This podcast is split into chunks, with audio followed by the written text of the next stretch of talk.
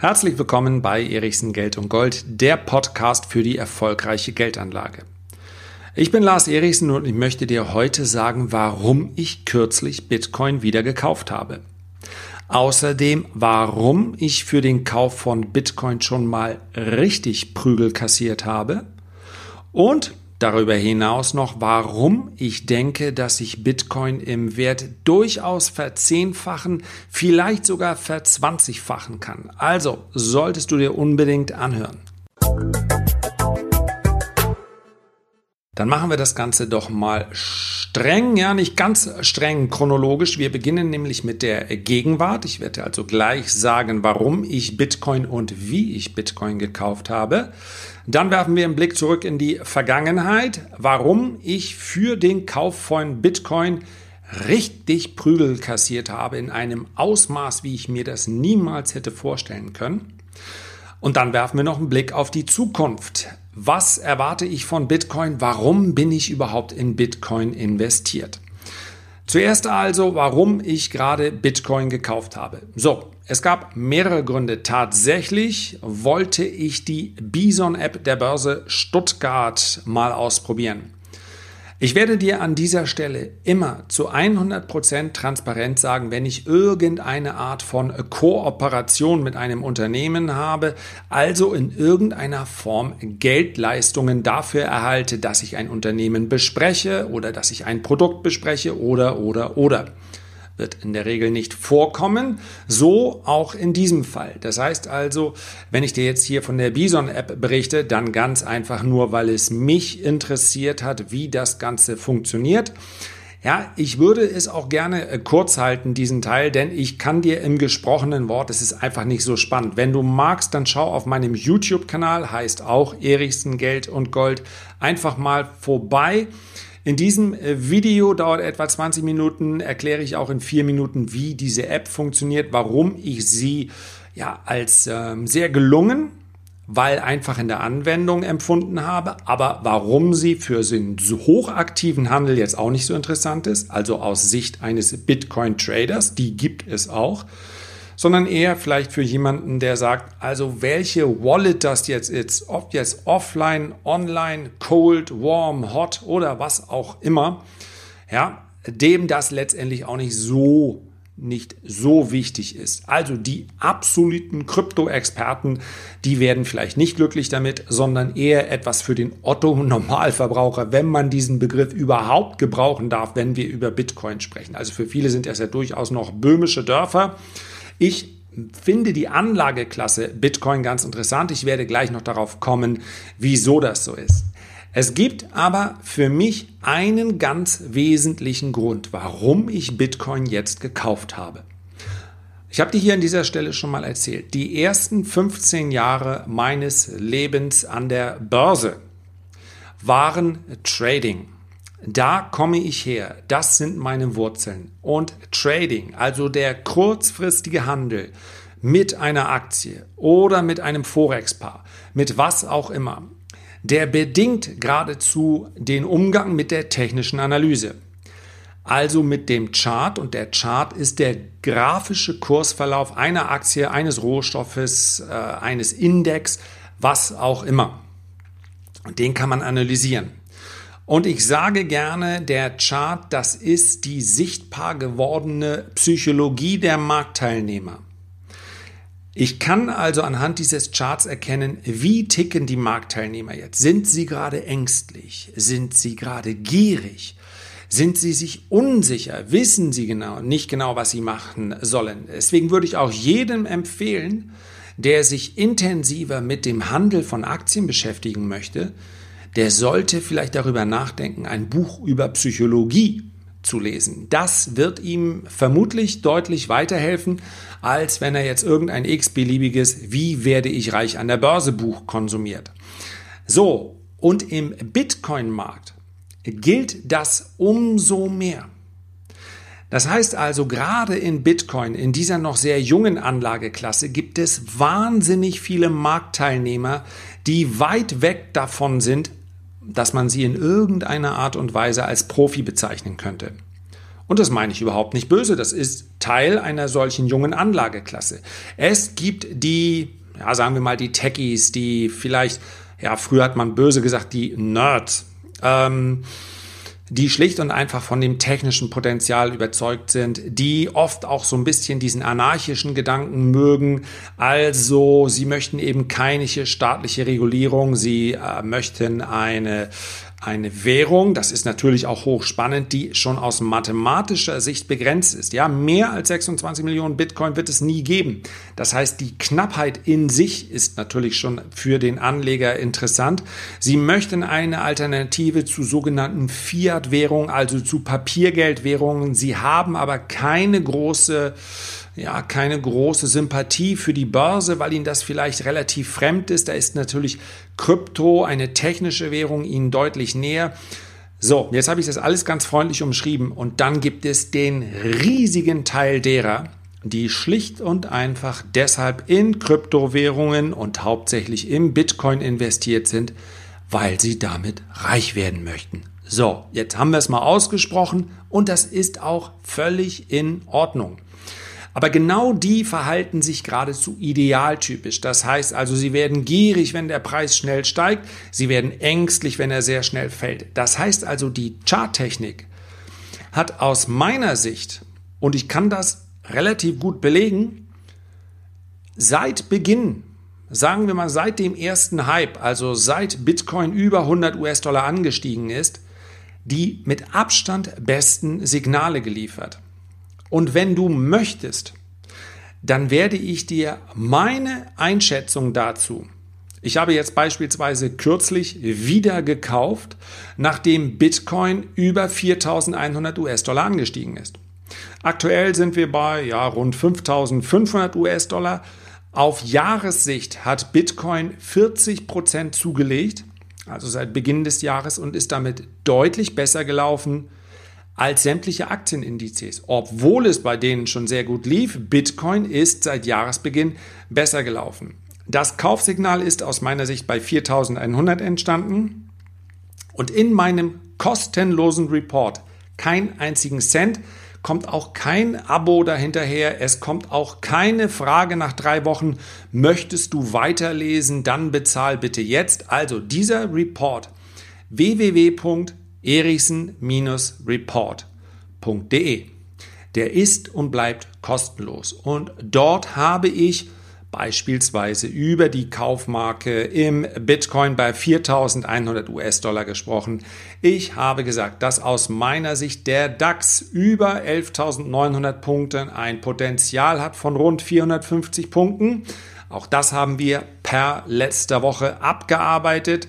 Ich habe frühzeitig gesagt, dass der S&P 500, also ein amerikanischer Aktienindex, deutlich besser abschneiden wird als der DAX. Und sowas kannst du als kostenlose Information haben. Natürlich, auch das möchte ich hier an dieser Stelle sagen. Wann immer man sich traut, klare Aussagen zu tätigen, dann können auch mal Aussagen daneben sein. Keine Frage. Aber genau so schreibe ich das. Wenn, dann Bedingungen. Das ist etwas, womit man etwas anfangen kann. Und ich freue mich auch regelmäßig über Feedback zu diesem Report. Fällt natürlich in diesem Jahr sehr positiv aus. Ich kann aber auch Kritik einstecken, wenn mal jemand sagt, das, was du da geschrieben hast, das sehe ich komplett anders. So, also schaut euch bitte an. Das war also mein ganz persönlicher Kaufgrund und nebenbei gibt es auch durchaus ich habe es eben schon angedeutet, aus fundamentaler Sicht Gründe für diesen Anstieg. Beispielsweise hat die, mm, die Seite heißt CoinDance, ja, Coin wie der, äh, die Münze und Dance wie der Tanz. Nicht gerade eine Leidenschaft von mir, leider von meiner Frau, aber äh, das ist ein, ein persönliches Problem. Ähm, Coindance ist eine Seite, auf der nahezu jede Statistik rund um äh, Kryptowährungen veröffentlicht wird. Und wie ein Blick auf die Statistik von Coindance verrät, setzen immer mehr Menschen in Schwellenländern, also Lateinamerika, Afrika etc., auf den Bitcoin. Sowohl in Argentinien, Kolumbien, Chile, Mexiko, Kasachstan und so weiter erreichte der Bitcoin-Handel über den Marktplatz Local Bitcoins neue Rekordhochs. Und das ist durchaus bemerkenswert, denn normalerweise werden, zumindest am Aktienmarkt, oft neue Hochs hinsichtlich des Volumens gehen einher mit neuen Allzeithochs. Nun ist Bitcoin von seinem Allzeithoch bei 20.000 äh, Dollar in etwa noch eine ganze Ecke entfernt. Und trotzdem haben jetzt so viele Menschen in Schwellenländern gekauft wie noch mehr. Wie noch nie vorher. Und das hat sicherlich auch einen, einen Kaufdruck ausgelöst. Vermutlich ist einer der Grund dafür, dass in vielen dieser Ländern die Inflation deutlich steigt. Und wenn ich schon heute absehen kann, mein Geld ist so wie in Venezuela beispielsweise in vier Wochen nicht mal mehr ansatzweise so viel wert. Also die Kaufkraft hat sich, äh, die sinkt ja praktisch täglich in Venezuela momentan. In Brasilien sind wir bei einem, äh, ja, bei knapp 4,6 Prozent. Auch da dauert es keine zehn Jahre. Ja, rund zehn Jahre, bis sich das, äh, die Kaufkraft in etwa halbiert. Und da sagt man sich natürlich, dann klingt der oder dann erscheint ein Bitcoin schon gar nicht mehr so spekulativ. Denn bei äh, Fiat-Geld, wie es so schön heißt, also bei Papiergeld, da habe ich ja die Sicherheit, es wird immer weniger. Ja, ich glaube, es war Voltaire, der sagte, Papiergeld strebt halt immer seinem inneren Wert von Null entgegen. Die Frage ist nur, wie schnell das passiert. Und wenn das sehr, sehr schnell passiert, dann ist natürlich die Neigung, sein Papiergeld in andere Assetklassen zu stecken, sehr, sehr hoch.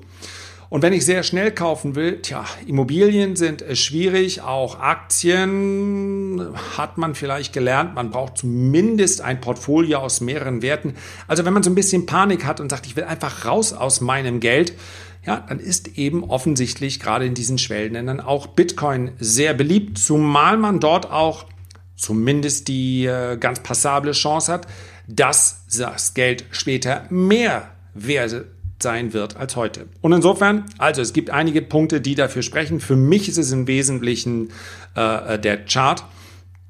Und jetzt möchte ich dir aber auch gerne sagen, warum ich für den Kauf von Bitcoin schon solche Prügel eingesteckt habe. Also, wenn du von meinem Kanal kommst, YouTube-Kanal Erichsen Geld und Gold, dann ist dir die Story schon bekannt. Wenn nicht, dann sage ich es dir ganz kurz. Ich habe dort ein Video veröffentlicht, da stand Bitcoin in etwa bei 13.000, irgendwo zwischen 10 und 13.000 warum ich Bitcoin verkauft habe. Ja, Schande über mich. Das war natürlich ein Titel, mit dem ich provo äh, provozieren wollte. Tatsächlich hätte er ganz korrekt lauten müssen, warum ich einen Teil meiner Bitcoins verkauft habe. Es ging mir nämlich nur darum, dass ich ja, ich habe angefangen in Bitcoin zu investieren zwischen 300 und 400 Dollar. Ja, wer jetzt denkt, oh, ein weiterer Bitcoin-Milliardär. Nein, nicht mal Millionär, denn auch für mich sind Bitcoins hochspekulativ. Das heißt also, ich habe nur einen kleinen Teil meines Vermögens in Bitcoin investiert, aus dem dann ein größerer Teil geworden ist, ja, ohne Frage. Aber ich habe mich eben bei diesen Stücken, die ich zwischen 300, 400 und im Prinzip bis 1500 Dollar gekauft habe, da habe ich dann bei 5000 begonnen und bis 13.000 immer mal was verkauft. Und das war zu dem Zeitpunkt natürlich, wo der Bitcoin-Hype so groß war. Ja, das war. Wie konnte man nur? Ich bin mir relativ sicher, dass von den zahlreichen Daumen nach unten, normalerweise bin ich mit meiner Quote ganz zufrieden. Aber das war wirklich, es ist auch das Video, welches am häufigsten zumindest angeklickt wurde. Ich glaube nicht gesehen, weil die meisten einfach nur den Titel gesehen haben. Und ähm, ja, ich habe es kürzlich schon gesagt, wenn man die Hitze nicht ab kann, dann sollte man nicht in der Küche stehen. Insofern, ich habe es provoziert. Keine Beschwerde, selber schuld. Wer schreibt, warum ich Bitcoin verkauft habe, der suggeriert, man hätte seine gesamte Position verkauft, ist mir jetzt auch klar. Und da haben viele ihren Unmut geäußert. So, das war also tatsächlich bemerkenswert. Immer noch mit, ich weiß es gar nicht, 140 oder 150.000 Aufrufen. Äh, Top-Video, ausgerechnet das. Ähm, steht ganz oben, obwohl ich nun wahrlich kein äh, Krypto-Kanal bin. Aber ja, ich habe in der, wann habe ich gestern habe ich wieder eins äh, dazu gemacht. Also, äh, das ist so ein bisschen meine Geschichte mit Bitcoin. Bitcoin. Dabei habe ich wirklich nichts gemacht, außer den Einstand raus, so dass ich die Bitcoin, die da jetzt liegen, die habe ich halt for free. Und damit kommen wir auch schon zur Zukunft. Bitcoin. Auf der einen Seite ist natürlich, hat Bitcoin etwas, was keine andere Anlageklasse dieser Welt bieten kann. Es gibt eine natürliche Obergrenze. Und wenn wir darüber sprechen, dass eine Blasenbildung, das heißt also eine Bewertung, die vielleicht rational gar nicht mehr nachvollziehbar ist, das, das war im Übrigen auch der Grund, warum ich Bitcoin schon bei 300 oder 400 Dollar gekauft habe. Weil natürlich ein begrenztes Gut, wenn die Nachfrage steigt, irgendwann im Preis massiv steigen muss. Dass das dann so schnell ging und bis auf 20.000, okay, das war eine Fahnenstange und ich habe vorhin schon über die technische Analyse gesprochen. Es war klar und zwar zu, es gibt eine Regel und die lautet, jede, und damit war ich wirklich ausnahmslos, jede Fahnenstange wird irgendwann verkauft. Was man mit der charttechnischen Analyse in dieser Fahnenstange nicht hundertprozentig sagen kann, ist, ob das bei 17.000, bei 20 oder bei 22.000 beginnt. Es war nur klar, dass die Euphorie nicht mehr steigerbar ist, dass es zu einer Korrektur kommen würde.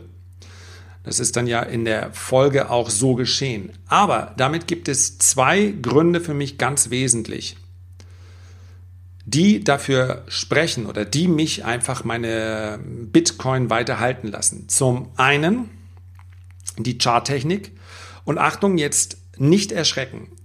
Selbst wenn ich ein Risiko von Null annehme, das heißt also, dass jemand, der heute Bitcoin bei 5500 Dollar kauft, damit rechnen muss, Achtung, ein gedankliches Modell, dass Bitcoin auf Null fällt dann beträgt mein Risiko alles, was ich eingesetzt habe. Habe ich beispielsweise einen Bitcoin gekauft, dann ist mein Risiko also 5500 Dollar. Klingt das jetzt grotesk? Das wäre so, wenn das Potenzial von Bitcoin begrenzt wäre. Schaut man sich das aber technisch an, dann muss man sagen, sofern Bitcoin nicht auf Null fällt, ganz genau gibt es sogar noch eine Marke knapp über 1000, da darf Bitcoin eigentlich nicht drunter fallen, ja, rund 1200 US-Dollar wenn Bitcoin darunter fällt, dann ist die Wahrscheinlichkeit, dass es dreistellig und zweistellig wird und in Schutt und Asche verfällt. Sofern das aber nicht passiert, sollte dieser erste Anstieg noch einen zweiten Anstieg nach sich ziehen, der den ersten nochmal deutlich übersteigt. Das geht etwas über diesen Podcast hinaus. Ich möchte nur den Begriff einmal nennen. Es gibt einen äh, ja, Elliott-Wellen. Punkt. Mehr sage ich dazu nicht. Wenn du googeln möchtest zu diesen Elliott-Wellen, was ganz kompliziert ist, äh, man könnte auch einfach sagen, ein Hoch kommt selten allein. Tatsächlich sieht man in fast allen Basiswerten, die so einen steilen Anstieg haben, es gibt noch einen zweiten Anstieg dieser Art. Und wenn man den logarithmisch betrachtet, dann wird dieser Anstieg den ersten deutlich übersteigen. Das heißt also, wir nehmen jetzt einfach mal an, ja, es gibt ja den, wie heißt der, McAfee, die dieses Sicherheitsprogramm entwickelt hat, heute ein absolut durchgeknallter Typ, der hat gesagt, bis 2020 ist Bitcoin bei einer Million, sonst weiß ich gar nicht, was er damit machen wollte, aber er wollte sein bestes Stück darauf verwetten. Vielleicht will es auch gar keiner haben. Und es erscheint mir momentan nicht so wahrscheinlich, dass wir in den nächsten acht Monaten Bitcoin auf eine Million steigt.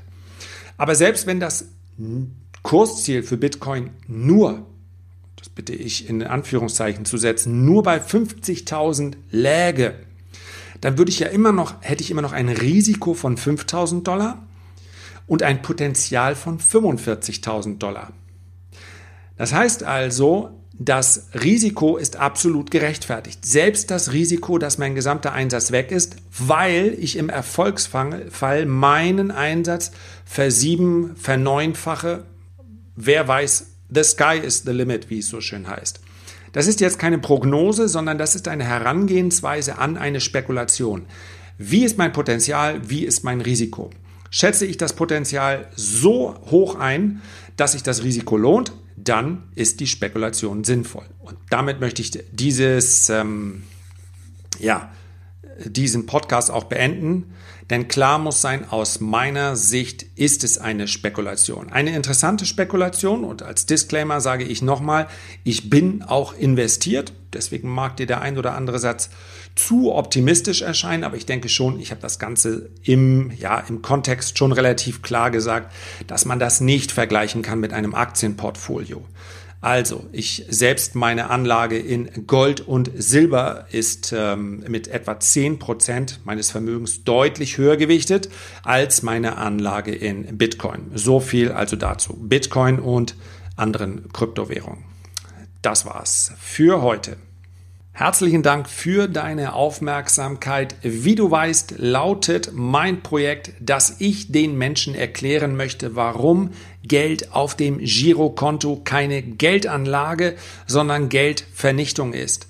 Damit ich das machen kann, muss sich diesen Podcast auch jemand anhören. Und wenn ich ehrlich bin, je mehr, umso besser. Deswegen würde ich mich riesig freuen, wenn du unter diesem Podcast eine Bewertung hinterlassen würdest, wenn du dir die Zeit nimmst, in irgendeiner Form ein Feedback zu hinterlassen. Vielen Dank, bis zum nächsten Mal. Ich freue mich auf dich.